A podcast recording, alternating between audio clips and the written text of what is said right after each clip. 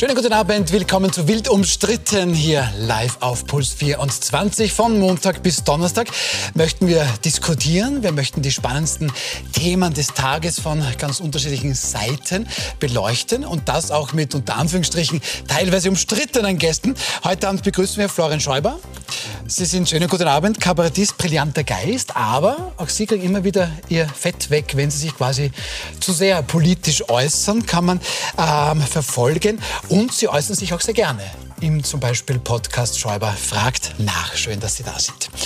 Matthias Winkler ist Geschäftsführer des renommierten Hotels Sachas in Wien, seinerseits zumindest umstritten. Da waren Sie Pressesprecher und Kabinettschef des damaligen Finanzministers Karl-Heinz Krasser. Schönen guten Abend. Guten Abend. Und Eva Dichand, Herausgeberin der Tageszeitung Heute, wortstark, auch umstritten, weil sie gerne wie ihre Zeitung ja auch Dinge manchmal überspitzt auf Social Media, haben sie auch schon immer wieder auch ein bisschen für Aufregung gesorgt. Schön, dass Sie da sind. Unsere Themen heute. Wir beginnen mit dem Chaos-Wahlkampf in Niederösterreich. Der ÖVP droht dort ein fettes Minus. Die FPÖ dagegen ist im Höhenflug in Niederösterreich.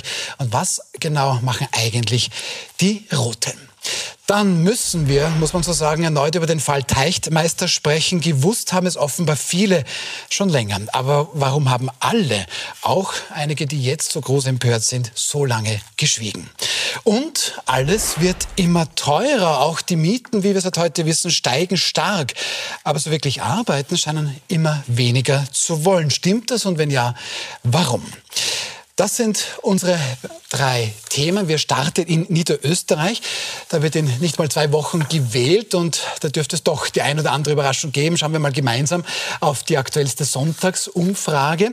Die zeigt, dass die ÖVP in ihrem Kernland in Niederösterreich auf Platz 1 bleiben wird. Allerdings, Landeshauptfrau Johanna Mikleitner würde mit um die 40 Prozent da wohl eine Art Katastrophe aus Sicht der niederösterreichischen ÖVP einfahren. Die absolute ist sowieso weg. Schlechter als 44 Prozent war die ÖVP in Niederösterreich in der Zweiten Republik noch nie. Die SPÖ kann davon nicht profitieren. Die müsste froh sein, wenn sie das Ergebnis von 2018 halten kann. Aber die FPÖ, die könnte einen Allzeitrekord in Niederösterreich aufstellen. 2018 waren es da rund 15 Prozent. Derzeit halten Meinungsforscher sogar 25 Prozent für möglich. Ja, und Grüne und Neos, die sind auch dabei, viel mehr allerdings vermutlich nicht. Florian Schäuber. Also die ÖVP ist da ja, in Turbulenzen. Ist das nur im Land, ist das nur im Bund? Beziehungsweise der lachende Dritte kommt offenbar, zumindest in Niederösterreich, aus dem dritten Lager, äh, die FPÖ. Ja, die FPÖ hat auch nicht sehr viel tun müssen in diesem Wahlkampf, weil die ÖVP für sie den Wahlkampf gemacht hat. Die haben die Themen forciert, die klassische FPÖ-Themen sind. Und die sprechen natürlich mehr die FPÖ-Wähler an und die gehen auch dann zur FPÖ und nicht zur ÖVP. Das heißt, der Klassiker, die ÖVP blinkt nach rechts, aber dann gehe ich als Wählerin, als Wähler doch zu den Originalrechten genau. und das ist einfach die FPÖ. Genau. Aber wenn wir beide das in 30 Sekunden geklärt haben, wo macht es dann die ÖVP? Warum es die ÖVP macht, ich glaube, die hat an sich andere Probleme. Ich glaube, in der Selbstwahrnehmung sind andere sind Probleme. Man sieht ja jetzt bei der Geschichte, die im Landesstudio Niederösterreich herausgekommen ist, die war für mich die interessanteste Geschichte in diesem Wahlkampf, dass endlich mal offen darüber gesprochen wird, wie von Landeshauptleuten ein Land ORF-Landesstudio missbraucht wird. Jedes Bundesland übrigens, bitte nicht nur Niederösterreich. Nein, nein, jedes Land. Aber in, de, in, der Dimension ist es, glaube ich, speziell. Wissen Sie jetzt einmal zum ersten Mal von Niederösterreich, dass ja. es so ist? Ja, wo wäre es noch? Also, Nein, also offensichtlich. Naiv darf nicht sein. Also in allen Bundesländern, wo es lang absolute Mehrheiten gab, werden die angerufen am Telefon und hinbestellt ja, zu den Terminen. Und da gibt es einige Bundesländer. Aber das heißt dann, weiß ich nicht, ORF, Landesstudio äh, ja, Wien? Wien, äh, Burgenland, Wien ist ein bisschen anders, weil das äh, wird ein bisschen anders geführt. Aber Steiermark, also auch in den kleineren Bundesländern wie Tirol, glaube ich, ist der ORF immer mit der äh, mit dem jeweils regierenden Landeshauptmann ziemlich verbandelt. Das ist ja auch das Missverständnis. Dass ja. Es gibt im ORF-Gesetz drinnen, es gibt ein Anhörungsrecht für die Landeshauptleute, aber es ist keine Rede von einem Mitspracherecht und schon gar nicht von einem Entscheidungsrecht. Mhm. Trotzdem haben sich die Landeshauptleute angemaßt, ja. zu bestimmen, wer Chef eines Landesstudios wird. Mhm. Und das ist ein Gesetzesverstoß, ganz offensichtlich. In Wahrheit müsste man jetzt, da man das weiß, alle neuen Landesstudios neu ausschreiben. Gut, da sind wir jetzt ja beim Thema ORF. Äh, ich glaube, wir wissen alle hier am Tisch, da wird nicht viel passieren, weil diese Probleme gibt es ja vielleicht schon ein bisschen länger. Wir wissen jetzt nur ein bisschen besser darüber. Das ist ja vielleicht auch schon mal ein Erkenntnisgewinn. Aber vielleicht dazu sagen, dass die Frau Mikl-Leitner hat dazu gesagt, das geht die ÖVP nichts an. Das ist ein ORF-internes Problem. Mhm. Das finde ich eine bemerkenswerte Aussage. Mhm. So wie wenn der Besitzer einer Händelfarm sagt, Käfighaltung ist ein internes Problem meiner Hühner. Mhm. Also das ist schon eine interessante Sichtweise. Aber darf ich nur was sagen, wenn man da ein bisschen Einblick hat, also jede Regierungspartei, wurscht die letzten fünf, die Regierungen gestellt haben, alle haben versucht, beim ORF Einfluss ja, zu nehmen. Also da, wurscht, da kommt dann aber, damit abfinden. da kommt dann aber, ich komme gleich zu Ihnen, aber da kommt dann auch gleich die Sache ins Spiel. Nur weil alle anderen schnell fahren, muss ja ich ja, auch nicht eh, tun. Ne? Eh, man muss es irgendwann abstellen, das ist eh klar. Ja? Aber jetzt so naiv zu tun, als ob man der super neutrale öffentliche Rundfunk wäre, der, also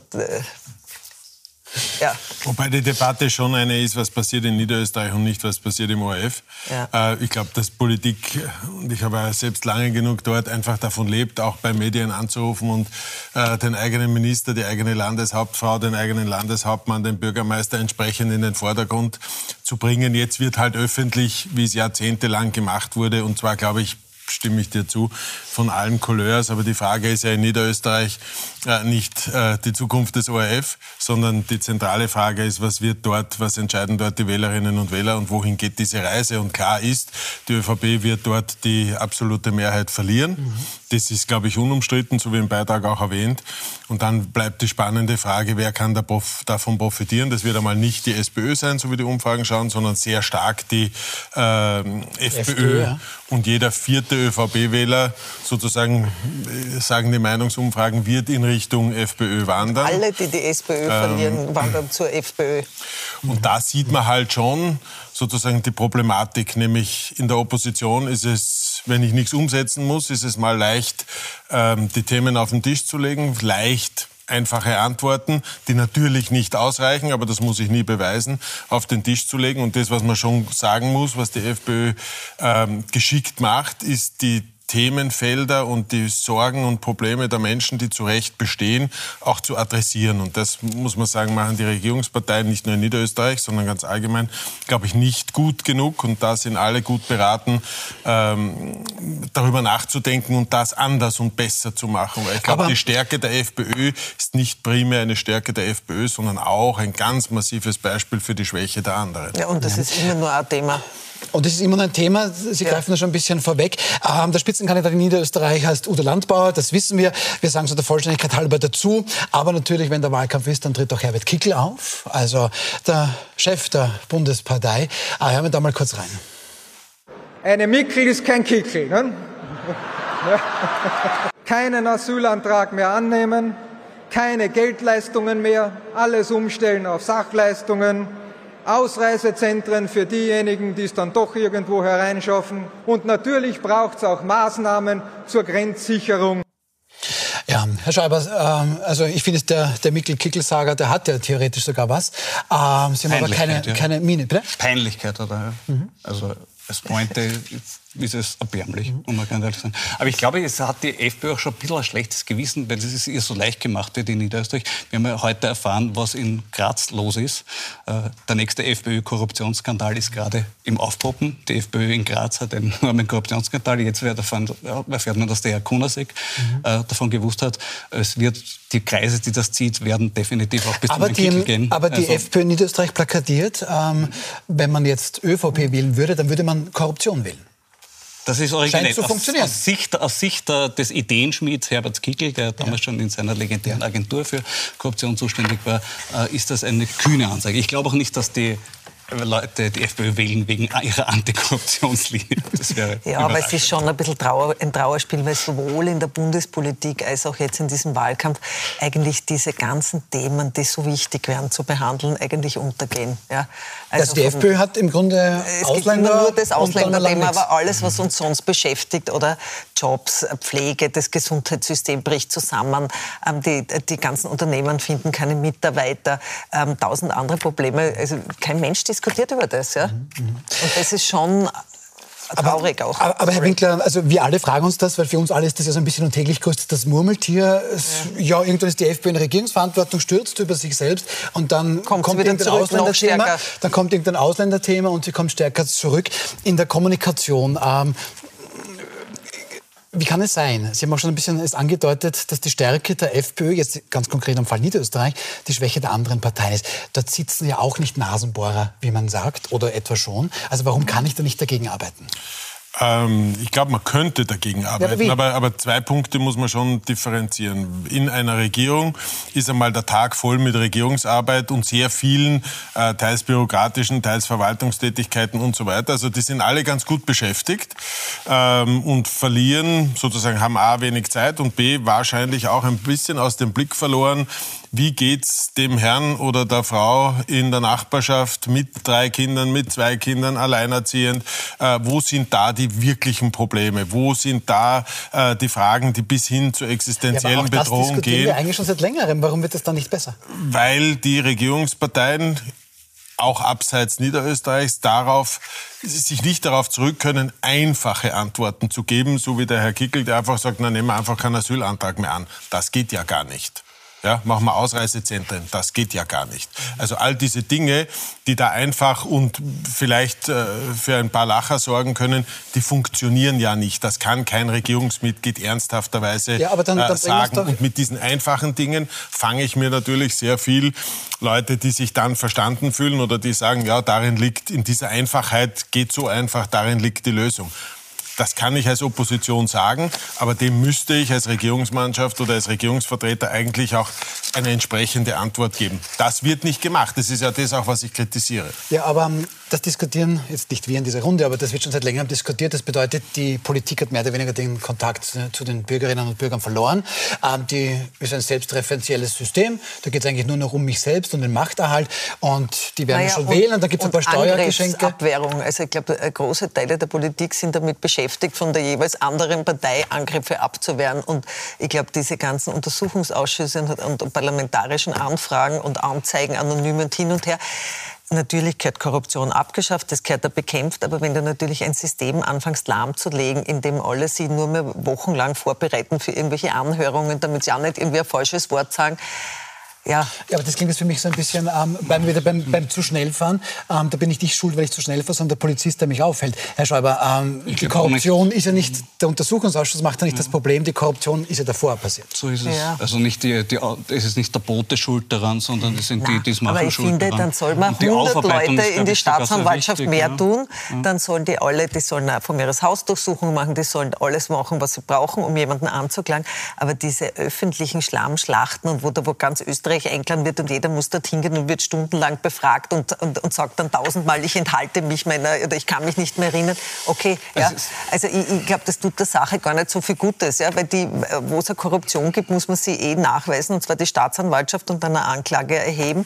Aber diese politischen Schlammschlachten sind Ihnen das ist, Ja, okay. ich glaube, das hat der Politik allgemein unglaublich geschadet und ja, in dem Fall auch wieder der FPÖ. Mhm. Auch dieses wahnsinnige Angreifen, also auch von Kurz und allen davor, ja, also zuerst waren es Feimann, dann was Kern, dann was Kurz, die werden ja am Ende dann alle also abgeschlachtet, ja, führt schon zu einem, einem Gefühl, dass die Leute können das nicht mehr hören. Ja. Und ja, ein Teil von denen wählt dann natürlich den Kickel. Ja. Man muss gegen den Spin arbeiten der Verallgemeinerung, dass man sagt, das sind alle gleich die größte Freude, ja. die man den Verbrechern machen kann, ist zu sagen, es sind alle Verbrecher. Eben, es sind nämlich nicht alle Verbrecher. Es sind nicht alle Verbrecher, es gehört genau differenziert und deshalb genau. gehört es auch genau aufgearbeitet. Ja, und deshalb ist die Aufarbeitung extrem wichtig, eben um nicht diesen generellen äh, Schmumpf da zu haben, ja, sagen, aber es du könntest das auch aufarbeiten, wenn jemand angeklagt wird und dann das medial von mir aus breit und politisch ausdiskutieren. Aber dieses viele vorher, ich meine, jetzt muss man schon ehrlich sagen, aber da leben wir, wir Medien auch ein bisschen davon, dass man auch fairerweise mal die, waren, dann die, die, alle wieder aber die politische Debatte besteht ja derzeit großteils aus persönlicher Diffamierung des anderen. Ja, genau. Ja, aus Verstrafrechtlichung ähm, von Auseinandersetzung und eigentlich gar nicht mehr von den Themen, die eigentlich wirklich berühren, die eigentlich wirklich notwendig sind. Und selbst wenn dann ein, äh, selbst wenn das Thema Nachhaltigkeit, Umweltschutz, äh, Pensionssicherung, Sicherung unserer Sozialsysteme in die Debatte kommt, dann kommen wir unter die Überschriften gar nicht mehr drunter, weil der Platz für diese Debatten fehlt, eingenommen durch persönliche Diffamierung, die auf die Spitze getrieben wird. Also, also ist, ist, dieses Hexenjagdargument, das ja oft gebracht wird von Seiten der ÖVP? Schon, das Nein, nützt schon jenen, das, aber das nützt schon jenen, die sich mit diesen Themen gar nicht auseinandersetzen wollen, sondern bei einem Thema, nehmen wir jetzt Ausländer, oder bei dem Thema persönliche Diffamierung hängen bleiben wollen. Und dort wird die gesamte Kraft der Argumentation ganz einfach hineingelegt. Wo findet denn die Debatte um äh, Beispiel die Klimakleber. Ähm, da diskutieren wir, ob das gut ist, ob die auf der Straße sitzen und ob dann einer zu spät in die Firma kommt oder nicht. Aber das eigentliche Thema wird nicht mhm. diskutiert. Mhm. Für das gibt es keinen Platz und auch die eigentlichen Argumente kommen nie auf den Tisch. Das heißt, das Thema Nachhaltigkeit, Klimadebatte endet in Wahrheit bei welche Strafen soll es da Welche geben, Straße nicht? ist ja. gesperrt, ja. wo müssen ja. wir strafen? Und das ist natürlich, und das geht quer durch die Politik, und das führt zu einer Inhalt, beispiellosen Inhaltslehre und dem Fokus auf ein, zwei, drei wenige Themen, die wichtig sind, aber nicht zentral für die Zukunft. Gehen Sie damit? Äh, durchaus. Ich finde, es gibt auch genug Sachthemen, die diskutiert werden. Ich sehe das nicht so, dass es nur um Beschimpfungen geht. Ein Thema wie das Informationsfreiheitsgesetz ist, glaube ich, mittlerweile allen klar, wie wichtig das für Österreich wäre. Es ist kein Zustand, dass unser Land Thema Informationsfreiheit das Schlusslicht innerhalb der EU ist. Es gibt in keinem anderen Land in Europa weniger Informationsfreiheit als in Österreich. Das ist wirklich eine Schande. Und dieser Zustand wird jetzt politisch aufgearbeitet und es sind die Versprechen da, dass es eine gesetzliche Regelung kommt und dass es verbessert wird. Das ist aber eine sachpolitische Frage, die hat nichts damit zu tun, irgendjemanden zu beschimpfen. Schauen wir trotzdem wieder nach Niederösterreich oder ganz konkreter. Ähm, ich habe es noch nicht so ganz rausgehört, worum es da eigentlich geht in dem Wahlkampf. Ähm, dann hören wir einfach der Landeshauptfrau zu, Johanna Mikleitner, die einfach meint, es geht um richtig viel. Schauen Sie mal. Es steht viel auf dem Spiel. Diesmal sehr viel. Wir haben nur mehr 20 Tage. Was dann gilt, das gilt ganze fünf Jahre. Also Herr Schäuble, es geht offenbar um richtig viel in Niederösterreich. Ich bin Niederösterreicher, ich weiß nicht konkret, worum es hier so viel geht. Ähm, Sie lachen, warum?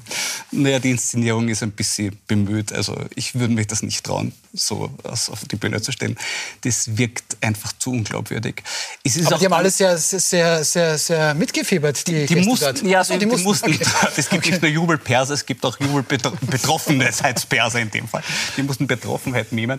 Ich finde es sehr bemerkenswert, bemerkenswert, die Frau Landeshauptmann unlängst in einem Interview erklärt hat, dass äh, die Überschreitung der Wahlkampfkosten äh, sollte es wieder dazu kommen, weil es ist ja enorm, was an Wahlkampfkosten erlaubt ist in Niederösterreich, 6 Millionen Euro darf ja, eine Partei. Da muss man wissen, für den Bund ist es 7 Millionen, aber für neun Bundesländer, in Niederösterreich darf ich 6 Millionen Se verwenden. Unglaublich, ja. also sechs Siebtel quasi von Österreich ist Niederösterreich. Und sie hat dazu erklärt, ja, wenn das überschritten wird, das ist zwar ungesetzlich, aber das ist wie eine Gebühr, die man dann zahlt. Und das finde ich einen sehr interessanten Denkansatz, weil es ja eigentlich ein Delikt ist, von dem wir sprechen, Wahlkampfkostenüberschreitung, wie Doping im Sport. Es ist einfach unfair, wenn man das macht. Uh, nur im Sport wirst du disqualifiziert und in das der Politik eine Gebühr, zahlst quasi. du eine Gebühr dann quasi aus dem Preisgeld, das du gewonnen hast mhm. bei der Wahl. Das ist, hat sie eigentlich dadurch ein, ein, ein Thema aufgebracht, über das man auch reden sollte, ob da nicht vielleicht ein grundsätzliches Problem in Österreich vorhanden ist. Herr Winkler, Sie müssten da erst anderer Meinung sein. Sind Sie es denn auch? Ja, also natürlich ist eine Wahlkampfveranstaltung, wo die ÖVP-Frontfrau mit ihren ÖVP-Anhängerinnen und Anhängern steht und zum sozusagen verdeutlicht, jetzt geht es um alles, jetzt müssen alle laufen, jetzt müssen wir Wahlwerbung machen, äh, es darf keiner an uns vorbeikommen, etc. etc. Also ich verstehe das schon und das machen andere Parteien auch nicht anders und dass dort keine Nobelpreisverdächtigen äh, Reden geschwungen werden, hätte ich auch bei keiner anderen Partei noch je gehört. Ich glaube schon, dass es um viel geht. Wahlen sind enorm wichtig und äh, in Niederösterreich geht es jetzt jetzt darum, wie schauen die nächsten fünf Jahre aus, wer gestaltet die, in welchen Koalitionen werden die gestaltet. Ähm, das heißt, ich glaube, es ist legitim aufzurufen, zu sagen, Freunde, jetzt müssen wir laufen, das tun die anderen Parteien auch. Ähm, jetzt kann man natürlich trefflich darüber streiten, was wird in Niederösterreich weltbewegendes entschieden werden die nächsten fünf Jahre. Äh, es wird nicht nur äh, im ORF weitere Debatten geben, äh, worüber berichtet wird, aber letztlich sind Wahlen wichtig und es sollen viele Leute zur Wahl gehen und dann werden wir schauen, was für eine Koalition dabei herauskommt. Das wird die spannende Frage, die auch den Rest von Österreich betreffen wird, weil wenn es wirklich so herauskommt, dass dort die SPÖ nicht nicht weiterkommt, dann wird es in der SPÖ eine große Diskussion äh, Na, auslösen. Gleich, wir, ja. äh, und viele andere Fragen werden damit betroffen sein. Bleiben wir gleich beim Stichwort SPÖ. Sie haben es vorhin auch schon erwähnt. Also in etwa an die 10 Prozentpunkte verliert die ÖVP, zumindest in den Umfragen. Das kassiert eigentlich fast alles die FPÖ ein. Die SPÖ verliert ein, vielleicht zwei Prozentpunkte. Auch das nimmt die FPÖ mit. Also was macht da eigentlich die SPÖ in Niederösterreich. Da gibt es ja dann auch das Plakat, über die das sehr ja, intensiv das diskutiert worden ist, der rote Hanni. Das hat dann die Partei schon auch ein bisschen, naja, Scherz vielleicht nicht, aber so als Punkt. Doch, doch, schon. Es hat der Herr Schnabel nachher erklärt, das sei Satire gewesen ja. und er hätte die Medien damit hineingelegt. Und ich rechne aus diesem Grund damit, dass sich bald herausstellen wird, dass Herr Schnabel selbst Satire ist ja. und ein Projekt, mit dem die Medien hereingelegt werden sollten. Das heißt, Sie haben eine Konkurrenz mit dem Herrn naja, Schnabel. Jetzt. Ich glaube, es ist sogar ein parteiintern kritisches äh, Satire-Thema gewesen. Ah. Die SPÖ wollte ihre Personalnot satirisch thematisieren, indem sie den Herrn Schnabel auf Platz 1 gesetzt hat. Der rote Hahn ist quasi ein Hilferuf. So auf der Art, ja, ja. halte ich für möglich. Ja, und dann hat er ja okay. noch den Droskozil getroffen statt der Randy Wagner. Also ich meine, da ist schon viel Potenzial. Also in Zukunft, wenn der so schlecht abschneidet, wird es auch in der, in der Bundespartei, glaube ich, ziemliche Diskussionen geben, wer da Erster bleibt oder mit wem man in den Wahlkampf geht. Also, okay. Und hat das Burgenland, glaube ich, als gutes Beispiel hervor. Ja. Also das Gehoben, ist natürlich für viele auch nicht ganz nachvollziehbar wahrscheinlich. Herr Winkler, jetzt sind Sie nicht nicht Unternehmer, sondern auch Kommunikationsprofi, ich habe schon gesagt, auch, auch Pressesprecher gewesen. Ähm, wie ordnen Sie das jetzt ein? Es ist ein Satireprojekt vom Herrn Schnabel von der SPÖ Niederösterreich. Ähm, also ehrlich Wenn Sie diese Plakate ich, ich, anschauen? Ich kann das nicht ein, ich kann das weder einordnen noch verstehen noch nachvollziehen. Äh, nicht mal, wenn es eine Satire wäre oder nicht mal, wenn es ein Scherzprojekt wäre oder nicht mal, wenn sich herausstellt, ich weiß es nicht, es war ein Projekt einer, einer, einer, einer Jugendgruppe. Ich, ich verstehe es nicht, wie so etwas sein kann und wie so etwas passieren kann. Und selbst wenn ich nachvollziehen könnte, dass es satirisch gemeint war, mit Satire einen Wahlkampf zu machen, ähm, also wenn dann nicht so, dann würde ich mir den Herrn Schäuber wahrscheinlich engagieren und sagen, so, wir haben ein Satireprojekt, äh, wir sind da am, am Weg bergab, hilf uns, damit es noch schneller geht. Aber das ist unbeschreibbar, so auch einmalig meiner Meinung nach. Also das ist völlig unverständlich aus, jedenfalls so aus Kommunikationssicht. Ja. Also da gibt's nichts zu verstehen und da gibt's auch nichts, wo man sagen können, das ist spannend, so haben wir es noch nie gesehen. Und das in Zeiten, wo eigentlich sozialdemokratische Themen ja doch Hochkonjunktur haben müssten. Dann lassen wir im Niederösterreich mal gut sein und kommen zu unserem nächsten Thema. Der Fall der Fall Teichtmeister schlägt weiter hohe Wellen. Jetzt noch heute Nachmittag fordern ÖVP-Familienministerin Susanne Raab, ÖVP-Innenminister Gerhard Karner und, jetzt wenig überraschend, Stichwort Wahlkampf, die niederösterreichische ÖVP-Landeshauptfrau Jana Mikleitner härtere Strafen für ähm, Menschen, die eben kinderpornografisches Material, also Material, das zeigt, wie sexueller Missbrauch an Kindern vollführt wird, besitzen. Ähm, die Empörung ist aber weiterhin auch sehr, sehr groß, auch in der Branche, beziehungsweise äh, bei vielen Beobachterinnen und Beobachtern, weil da ganz, ganz viele ganz, ganz lange geschwiegen haben, obwohl man es angeblich doch eigentlich gewusst hätte von Herrn Teichtmeister. Der Wiener Filmemacher Sebastian Brauneis ordnet das auf Puls 24 gestern wie folgt ein. Da gab es im Vorfeld aber schon so eine Gerüchteküche. Natürlich, die Branche in Österreich ist nicht so groß, man arbeitet miteinander.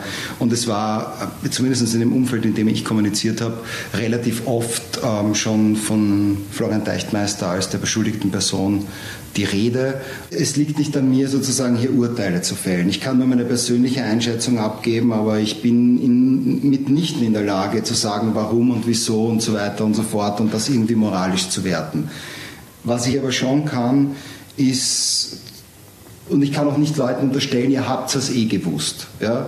Ich kann nur sagen, ich habe es für mich gewusst und ich kann für den Kreis, mit dem ich mich ausgetauscht sag, äh, äh, äh, habe, sagen, die haben es auch gewusst, wir haben darüber gesprochen oder so stark gemutmaßt, unter Anführungszeichen. Also wir haben es auch gewusst, wir haben stark gemutmaßt. Ähm, Herr Schäuber, anstatt das irgendwo zu sagen, anstatt, wir haben das auch arbeitsrechtlich schon auch gestern ein bisschen besprochen, statt zu sagen, du Vorsicht, da gibt es doch Verdachtsmomente gegen dich, wir suspendieren dich vielleicht mal ein bisschen oder wir versuchen da umzugehen, hat dann eigentlich Florian Teichtmeister große und teilweise auch kritische Rollen dann an der Burg noch bekommen, wo unter anderem eine Person darstellt, die ein solches Material ähm, eigentlich ja. auch hat. Bringen Sie das ein bisschen näher. Wie kommentieren Sie das? Ja, das war schon ein spezieller Knackpunkt an dieser Geschichte. Er hat tatsächlich im Burgtheater, und das ist noch nicht lange her, war glaube ich vor zwei, drei Monaten war das noch, im Stück nebenan eine Hauptrolle bekommen, eine Figur eines äh, Schauspielers, der vor allem als Filmschauspieler erfolgreich ist mhm. und der einige Probleme bekommt. Unter anderem das Problem, dass auf seinem iPad Material gefunden wurde, auf dem äh, sexuelle Handlungen von auch Minderjährigen äh, vorkommen. Also klarer Missbrauch. Äh, und ich habe das damals gesehen und habe mir gedacht, faszinierend. Wie gibt's das? Äh, offensichtlich ist, gibt es die Affäre nicht mehr. Offensichtlich sind die Vorwürfe zurückgezogen. Offensichtlich die Ermittlungen eingestellt, weil es ist denkunmöglich, oder was für mich denkunmöglich, dass so jemand dann diese Rolle am Burgtheater spielt, wo noch dazu der Direktor gleichzeitig der Regisseur dieses Stückes ist. Mhm. Also da kann man schon die Frage stellen, da hätte man sich doch vorher ein bisschen informieren können. Das heißt aber, Sie wussten offensichtlich von diesen Vorwürfen auch ganz konkret mit der Person Florian Teichtmeister. Auch da wird ein bisschen geheuchelt. Es haben nicht, das heißt, die Branche hat es gewusst, das haben sehr viel mehr Leute gewusst, weil damals die ersten Berichterstattungen waren in Kronenzeitung und Standard. Ja, das war da wurde, im September 2021. Ja, da wurde ja. tatsächlich der Name nicht genannt, Nein. aber er wurde umschrieben. Mit einer Rolle, die er spielt. Ganz genau. Mhm. Und selbst wenn man es dann noch nicht gemerkt hat, brauchte man nur runterscrollen in den Foren, was gepostet wurde, und da wurde detailliert beschrieben, welche Rollen dieser Schauspieler sonst noch spielt.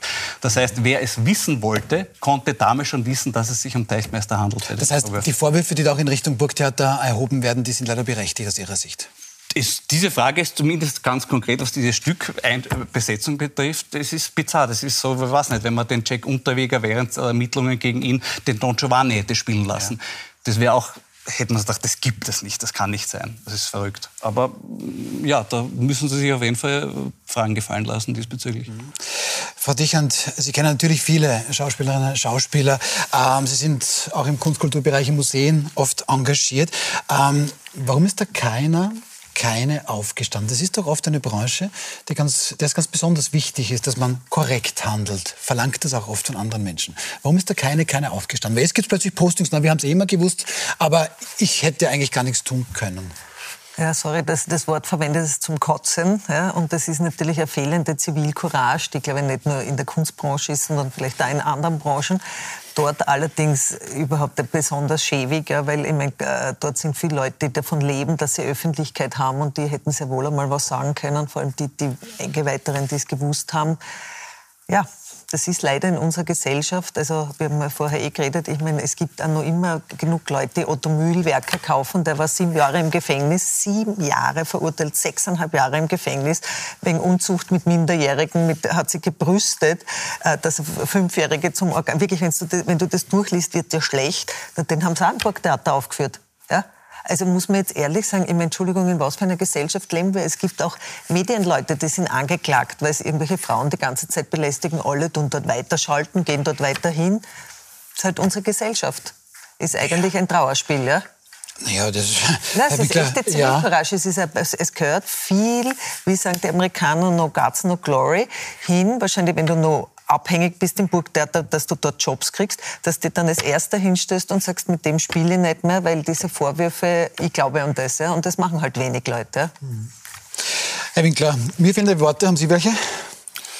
Ähm, keine passenden wahrscheinlich, weil wenn man selbst Kinder hat und die Vorstellung, ähm, dass diese Gegenstand einer Fotografie, einer Handlung, einer was auch immer sind, ist so entsetzlich, ist so widerlich, dass es dafür eben, glaube ich, keine Worte gibt.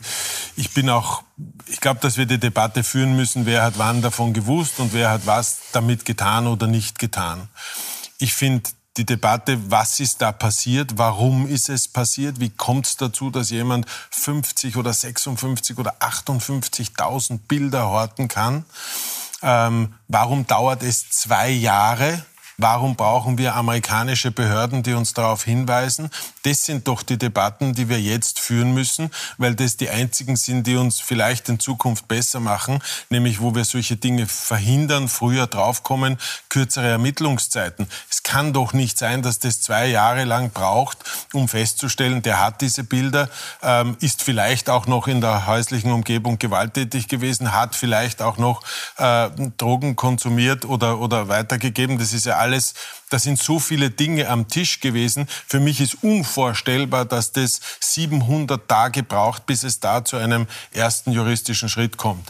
Ja, und, und nur wenn wir das und nur wenn wir das noch klären, glaube ich, kann das in Zukunft weniger werden oder schneller aufgeklärt werden etc. Die Debatte, wer hat es dann gewusst und wer hat dann was äh, gesagt, bis hin zur strafrechtlichen Verurteilung des Herrn Teichtmeister, dafür gibt es eh Zuständigkeiten. Ja, ja das eine ja, wird das Gericht tun, das andere ist jetzt von der, von der zuständigen okay. Ministerin auch beauftragt worden. Das werden wir klären. Aber die Debatte, die wir führen müssen, ist, warum kann so etwas überhaupt passieren? Na, Entschuldige, und warum kann das so verharmlost werden? Wenn du jetzt schaust, schreiben schon alle, na, der war untadelig vorher und der hat eine Fußfessel gekriegt und er wird wahrscheinlich mit einer bedingten Strafe wegkommen. Meine, das ist schon, weil es war nur digital und so.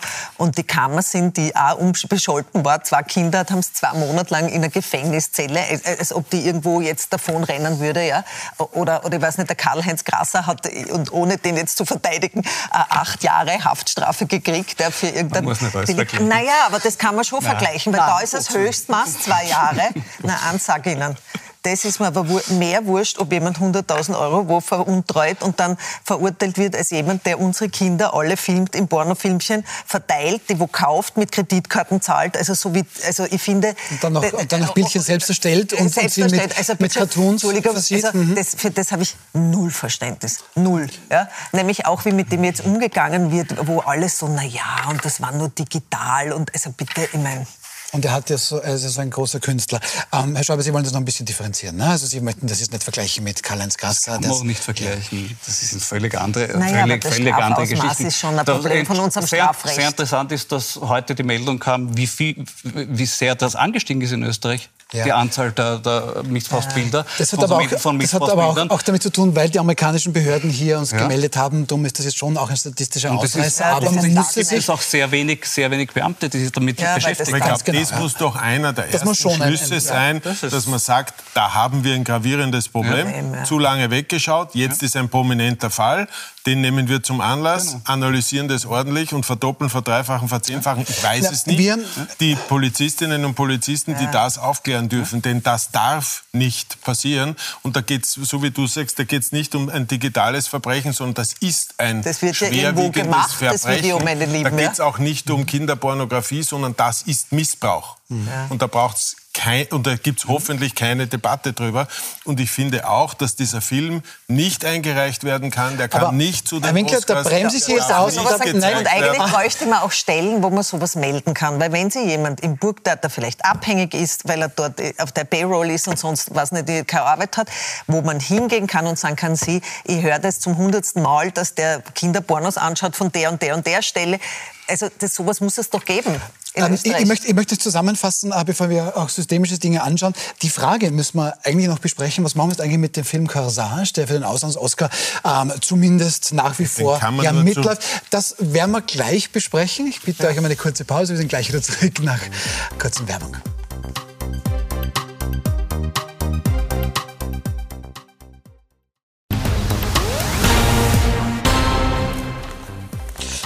Willkommen zurück, live hier bei Wild umstritten. Wir sind mittendrin in der Causa äh, Florian Teichtmeister und wir haben, wenn ich das so zusammenfassen darf, schon mal ähm, da fast einen Nenner, dass wir da wirklich ein systemisches Problem offensichtlich haben. Es haben viel zu viele Menschen gewusst, niemand hat etwas gesagt und wie der Herr Schäuber gesagt hat, man hat der Florian Teichtmeister am Burgtheater, am wichtigsten Theater des deutschsprachigen Raumes, wie man sich das selbst bezeichnet, auch noch eine Rolle gegeben, wo er einen Pädophilen spielt. Also da haben also wir große Probleme. Es war nicht primär pädophil, ja. aber es war auch dieses Material am Computer dieser Figur drauf. Und das ist passiert am, ist am, am Burgtheater. Ähm, worüber wir noch nicht gesprochen haben, und das haben Sie schon ein bisschen angefangen, Herr Winkler, ist der Film Corsage. Der ist von vielen, vielen Seiten gelobt worden, ist gelistet für einen der Auslands-Oscars. Das ist an sich großartig für sich.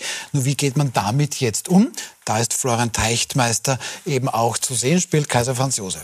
Also ich glaube, dass alles andere als diesen Film sofort zurückzuziehen. Das ist sicher ein Drama für die Produktion, das ist ein Drama für alle, die dort mitgespielt haben und sich gar nichts zu Schulden kommen haben lassen, etc. etc. Aber diesen Film muss man sofort zurückziehen, sicher nie wieder zeigen, weil dieser Film immer mit dem Herrn Teichtmeister und all dem, was er getan hat, zugegeben, hat er ja selbst zugegeben, äh, in Verbindung steht. Das heißt, hier die Diskussion, kann man das Werk vom Künstler trennen und so weiter. Ich glaube, dass das nicht funktioniert und selbst wenn man es fertig denkt und sagt, der Film bleibt für die Auslands-Oscars nominiert, stellen wir uns vor, der gewinnt, dann kriegt das Ganze eine vielleicht weltweite Publizität und er verliert. Also es gibt nur Lose, Lose, Lose, Lose-Situationen. Der Film muss sofort raus aus der Nominierung und darf nie wieder gezeigt werden, damit diese Debatte rund um den Herrn Deichtmeister, also weil dieser Film nicht vom Herrn Deichtmeister getrennt werden kann und damit von diesem entsetzlichen Verbrechen, das er begangen hat. Was sagen Sie dazu?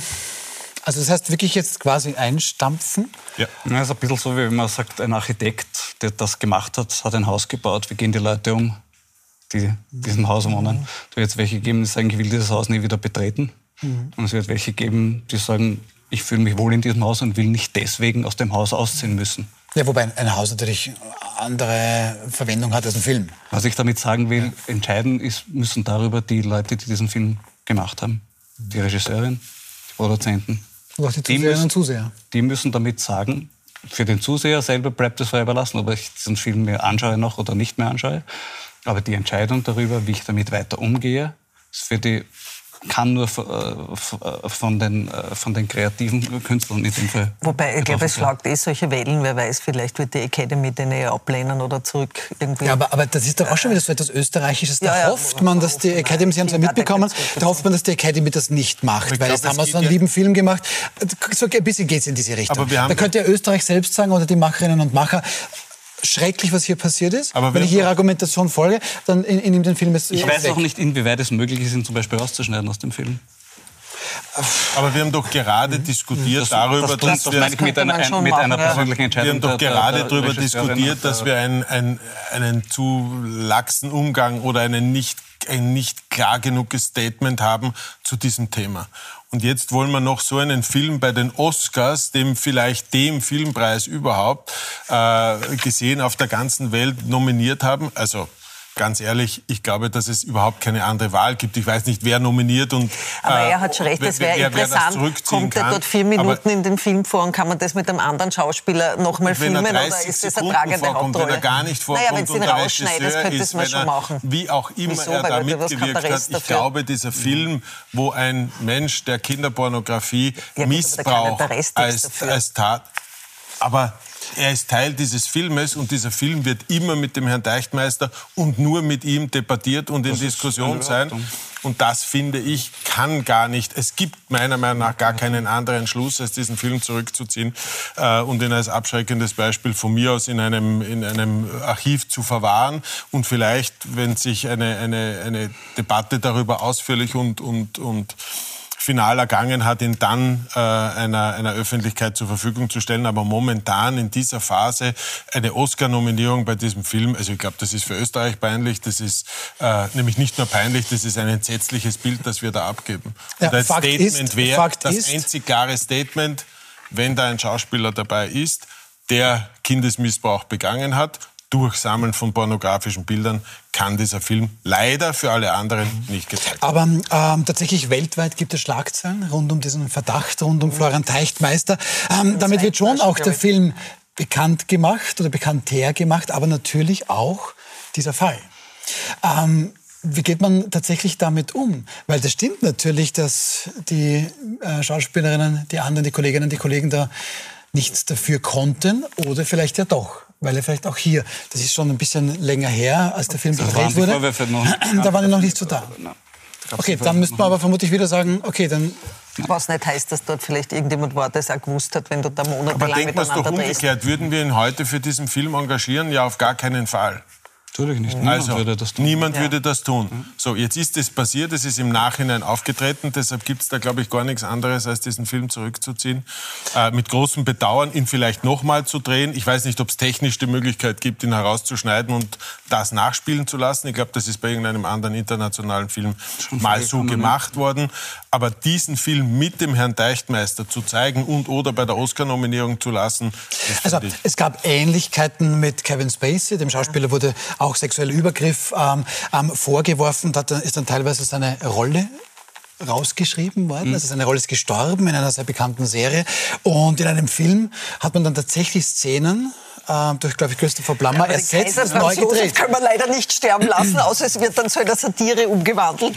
Den kann man vielleicht rausschneiden, wenn er nicht die Hauptrolle hatte, aber glaub, sterben lassen Wir reden über einen Menschen, der Kinder missbraucht hat ja. durch Sammlung von pornografischen Bildern der kann nicht Star eines Films sein. Das Aber ist für mich denkunmöglich. Eine, eine Frage noch, letzte Frage hier zum Thema Corsage. Es gab rund um eine der, der Prämierungen dieses Filmes dann auch einen Tweet, der plötzlich dann auch wieder rausgekramt wurde. Da stand, da steht jetzt, da standen dann einige der Hauptdarsteller auf der Bühne, da steht jetzt ein Täter. Das hat damals vermutlich nicht Herrn Teichtmeister gemeint, sondern einen anderen Schauspieler, dem man sexuelle Belästigung vorwirft. Da wird jetzt, glaube ich, nicht mal ermittelt. Es gibt auch keine konkreten Beschuldigungen. Aber offensichtlich gibt es da ja auch wieder jemanden, von dem man weiß, wer es ist, aber dann doch nichts weiß. Ähm, wie müsste man da jetzt umgehen? Muss man dann da einen Namen sagen? Äh, was sagt ja auch der Boulevard? Der Boulevard zählt ja an sich sehr gerne, manchmal auch ein bisschen naja, mehr, als, als also, den sollte. Schauen Sie, wir haben in Österreich einmal prinzipiell ein Problem, dass sexuelle Belästigung ver ver verharmlost wird. Ja, in den USA äh, spielt spielt Rambazamba. Kein Mensch arbeitet mehr mit jemandem, der angeklagt ist wegen sexueller Belästigung. Keiner inseriert dort. Also das kannst du vergessen. Bei uns ist das alles nicht so. Das, das gilt noch immer als Kavaliersdelikt. Äh, selbst in Gesellschaft, wenn diskutiert wird, naja, die, die hat halt die Stelle wollen oder die hat die Filmrolle wollen oder so. Also ich meine, man greift sich wirklich am Kopf. Ja. Das ist leider äh, äh, ein trauriger Realismus in unserer Gesellschaft. Ja. Und das gehört natürlich auch viel mehr herausgekehrt. Du, du greifst nicht jemanden am Arsch und du belästigst nicht jemanden und gibst ja, nicht das, jemanden eine Rolle, weil er mit dir ins Bett ja. hupft. Ja. Und, und das, das gehört schon auch mehr angesprochen. Ja, ja. Weil, weil, der Boulevard erwähnt wurde, im Fall von Österreich, Wolfgang Fellner, ist es ja ein selbstreferenzielles Thema des Boulevards. Also das okay, und es geht alles gleich weiter. Also es ist, jeder Politiker geht dorthin und... Mhm. Ja. Also ja, es, also es passiert. Gut, aber dann, dann schließe ich das Thema jetzt ab, wenn ich darf, und dann bin ich ein bisschen beim, beim Herrn Winkler. Ähm, dann müssen wir mal ein Zeichen setzen. Dann müsste es in dem Fall womöglich der Film raus, auch wenn wir jetzt hier verschiedene Tatbestände womöglich vermischen. Aber da müsste mal eine härtere Kante gezeigt werden, dass vielleicht juristisch beziehungsweise dann auch im Umgang der Gesellschaft mit solchen Themen. Wenn Sie mir erlauben, dann ziehe ich das jetzt mal als Fazit. Und dann kommen wir zu unserem nächsten, zu unserem dritten Thema. Es wird alles immer teurer, aber offensichtlich wollen immer weniger Leute arbeiten. Also das hört man zumindest, wenn man so im Tourismus, in der Gastronomie, auch in der Hotellerie sich umhört. Und wenn wir schon einen Hotelier hier haben, dann fragen wir ihn doch auch gleich, ähm, ist das so? Herr Winkler, wollen immer weniger Leute arbeiten, aber beim Sacher vermute ich schon. Aber wie ist es denn? Finden Sie Personal, wenn Sie, wenn Sie eines brauchen? Ähm, wenn man sich die Zahlen genau anschaut, wird man draufkommen, im Tourismus haben noch nie so viele Menschen wie jetzt gearbeitet. Mit zwei Unterschieden zu früher. Äh, erstens arbeiten viel mehr Menschen Teilzeit und zweitens sind immer weniger gut ausgebildete oder ausgebildete Mitarbeiterinnen und Mitarbeiter im Pool der Arbeitenden. Das heißt, wir haben zwar mehr Köpfe als jemals zuvor, aber in Summe weniger Stunden und dies in weniger Effizienz mangels Ausbildung. Ähm, ich bin groß geworden, bin jetzt 53, ich bin groß geworden damals mit der Idee, wenn du viel arbeitest, wenn du fleißig bist, dann kannst du auch gut verdienen und irgendwann wirst du Haus, äh, Auto und Familie äh, gut ernähren können. Das müssen wir ehrlich sagen, können wir der heutigen äh, Jugend oder den Menschen, die jetzt gerade ins Arbeitsleben einsteigen, nicht mehr vers versprechen. Ich bin, habe heute noch mit zwei Mitarbeiterinnen gesprochen. Ähm, um auch ein bisschen herauszuarbeiten, wo das Problem liegt. Auf der einen Seite ein Mitarbeiter bekommt ähm, klassisch im Service 1850 Euro circa äh, ist der kollektivvertragliche Grundlohn. Davon bekommt er 1500 und wir zahlen dafür 2400. Dazwischen liegen 900 Euro, die der Staat als Steuern, Lohnnebenkosten, Abgaben etc. kassiert. Und je höher das Gehalt wird, desto spannender wird. Eine zweite Mitarbeiterin, mit der ich gesprochen habe, für die kriegt, die kriegt 2500 Euro brutto bei ihr kommen 1800 Euro netto an und uns kostet es 3250. Dazwischen sind 1450 zwischen netto, was die Mitarbeiterin bekommt, und dem, was wir dafür zahlen. Jetzt kommt das Thema Wohnen dazu, das eins der kritischen und spannenden im Moment ist. Ähm, die eine Mitarbeiterin zahlt fast 80 Prozent ihres Nettogehalts, teilt das mit ihrem Freund, deshalb ist es 40 Prozent. Aber an sich geht für die Wohnung 80 Prozent äh, des Nettogehalts auf und beim anderen sind stolze 50 Prozent. Das heißt, wir haben auf der einen Seite, und Wohnen ist ein ganz gutes Beispiel, explodierende Kosten und auf der anderen Seite kommen die Gehälter und Löhne da einfach nicht mit. Ja, aber und zwar nicht, weil die Betriebe das nicht zahlen können. Wir zahlen schon längst über Kollektivvertrag und mehr und mehr und mehr. Aber das Problem ist, dass äh, der Staat relativ auch immer mehr mitverdient. Und wenn wir nicht zu dem Punkt kommen, wo Mitarbeiterinnen mehr vom Brutto bleibt und, äh, und dem Betrieb weniger kosten, dann werden wir diese Spirale nicht stoppen können und dann wird das und ist auch schon für viele zu einem ganz eklatanten Problem. Und wir sehen das überall dort, wo wir Pfändungen bekommen, wo wir Sozialmaßnahmen setzen und so weiter und so fort. Der Bedarf wird einfach größer. Die Menge jener, denen es nicht gut geht, die auch mit fleißiger Arbeit nicht mehr zurechtkommen, die wird größer. Ja, aber da höre ich jetzt ein bisschen raus, dass der Staat eigentlich zu viel Geld kassiert. Ähm, Frau Dichern, Sie sind auch Unternehmerin. Ist das so? Nimmt der Staat da einfach zu viel weg? Äh, ja, natürlich ist das richtig. Aber es ist schon eine Tatsache. Ich glaube, man muss einfach umdenken. Unsere ganze Wirtschaft die letzten 30 Jahre war Wachstum, ist geprägt von einem Shareholder, weil ja also jedes Jahr mehr Wachstum, mehr Gewinn, mehr da, da, da, ja. Und man muss einfach der Arbeitgeber muss umdenken, wir zahlen den Leuten teilweise einfach zu wenig. Ja, in ganzen Branchen verdienen die Leute zu wenig, um, um, um gut leben zu können. Ähm, wir haben eine Generation jetzt, vor allem diese Mittelstandseltern haben, denen es eigentlich relativ gut geht. Also ich habe unglaublich viele Leute, die sie tolle Ausbildungen haben, also Programmierer sind. Und ich weiß nicht, da reden wir also von anderen, die kriegen 5000 Euro im Monat, zahlt mit 26, wenn sie gescheit programmieren können. Und der setzt sich hin und sagt, nein, ich mag nur 30 Stunden arbeiten. Ja? Mhm. Also es sind natürlich äh, viele Sachen. Ich bin ähm, Vorsitzende der Medizin Medizinischen Universität, wo ja das AKH dazugehört. Also wir haben einen Pflegekräftemangel. Mit dem Thema habe ich mich wirklich also monatelang auseinandergesetzt, da mit den zuständigen Ministern, weil das System völlig kollabiert. Die Leute gehen früher in Pension, als das Regelpensionsalter ist. Es gibt keine Modelle, dass man die, also man arbeitet jetzt an dem, dass man die länger drin hat. Die, bei den Ärzten zum Beispiel und Pflegern lange Ausbildungen, ja, und dann, wenn die ein Kind kriegen, funktioniert die Kinderbetreuung nicht, die können nicht Teilzeit arbeiten. Also es gibt tausende Probleme, die gelöst werden müssen. Ja.